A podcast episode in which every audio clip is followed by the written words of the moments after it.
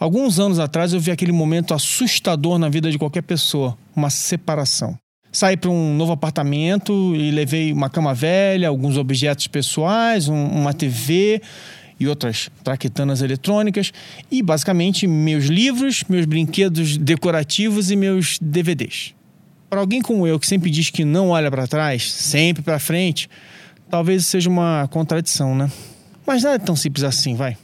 Eu quero que você pense um pouco em objetos que são importantes para você e pense no porquê. Não precisa ser algo elaborado, não, junguiano, freudiano. Pense em alguma coisa simples como ganhei de alguém importante, vai, sobrou de algum lugar, comprei uma viagem. E tenta imaginar a ligação emocional que você construiu. Por que isso aconteceu? É por aí. Eu teria, aliás, deixado todo o resto para trás, mas os meus livros, os meus filmes e os meus objetos decorativos viraram a materialização da minha personalidade. Isso faz algum sentido?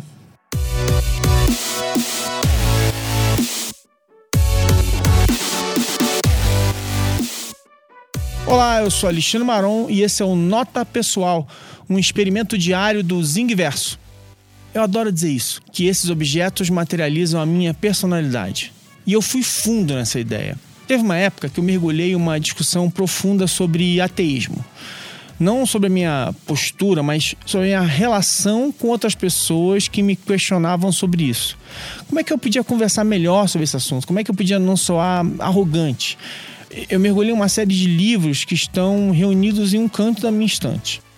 Aí, durante anos, que eu cobri cinema e televisão, eu queria aprender tudo que eu pudesse sobre história, sobre como se faz cinema, como se produz, quais seriam os meandros do caminho de uma ideia, da cabeça de um criador até uma produção completa. Isso se materializou numa prateleira lotada de livros sobre roteiro, direção, fotografia, produção e etc. De uns anos para cá, eu passei a só comprar livros físicos por motivos especiais. Ou porque eu tinha a chance de ter uma dedicatória de um autor, ou porque aquele livro, vai, como objeto, né, tinha algum valor específico na sua produção.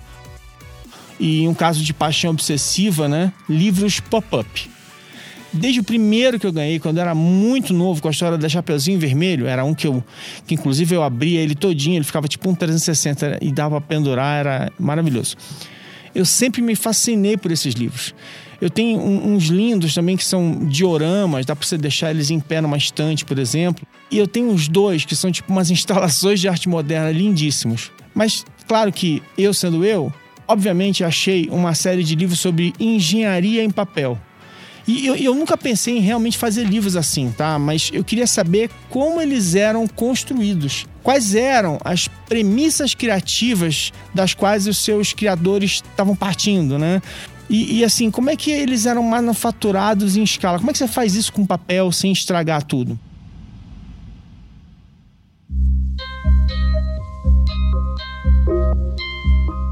Um caso de paixão antiga é a mágica.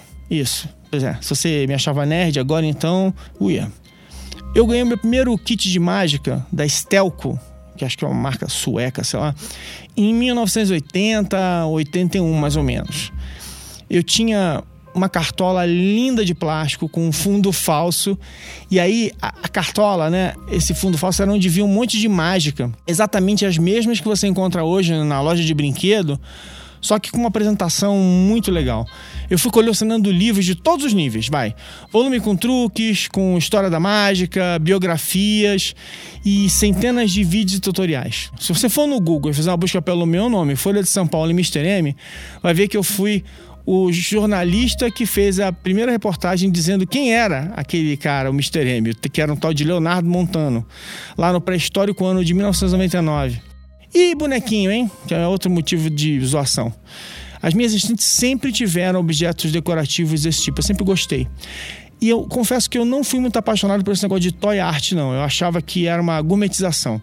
O que eu queria era ver brinquedos normais, lindos, que pudessem virar objetos de decoração.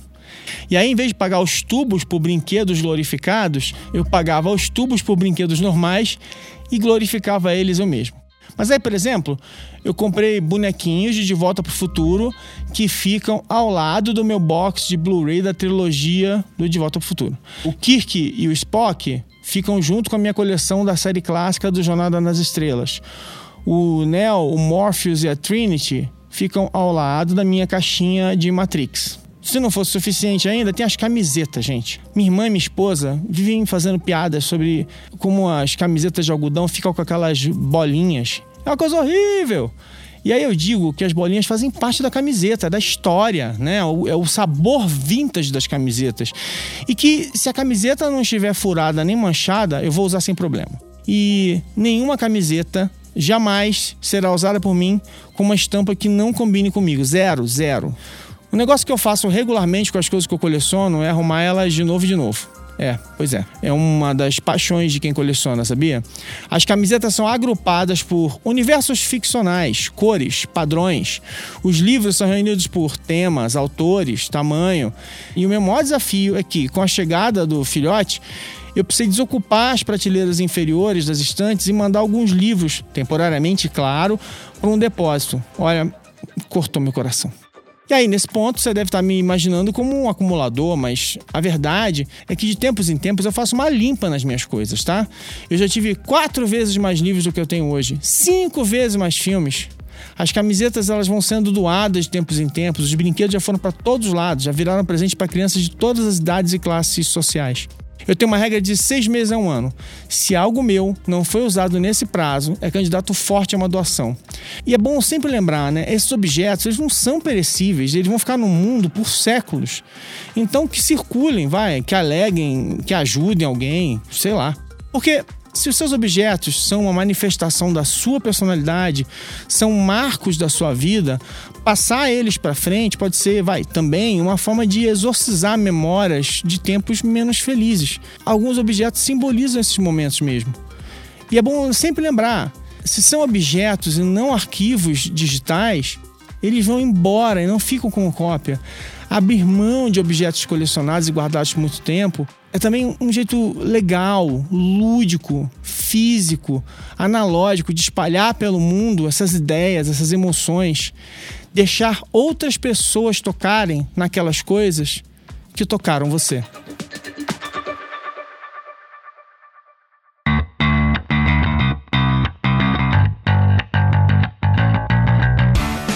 O Zing Nota Pessoal é um programa gravado no estúdio do Inovabra Habitat, produzido pela Ampere e faz parte da família B9 de podcasts. Ah, uma dica. O episódio 196 do Naruhodo fala sobre por que colecionamos.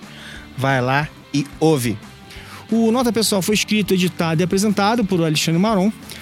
Não deixe de assinar o programa no seu app de podcast favorito. E é fácil achar a gente no Twitter, no Insta e no Facebook. Basta dar uma busca em Alexandre Maron e em Zing e você acha a gente em dois tempos. Mais do que assinar também, vai lá no iTunes, dá cinco estrelas, faz comentários dizendo que somos lindos, legais, bacanas. Tem que espalhar o amor, gente. Um beijo, um abraço e até amanhã.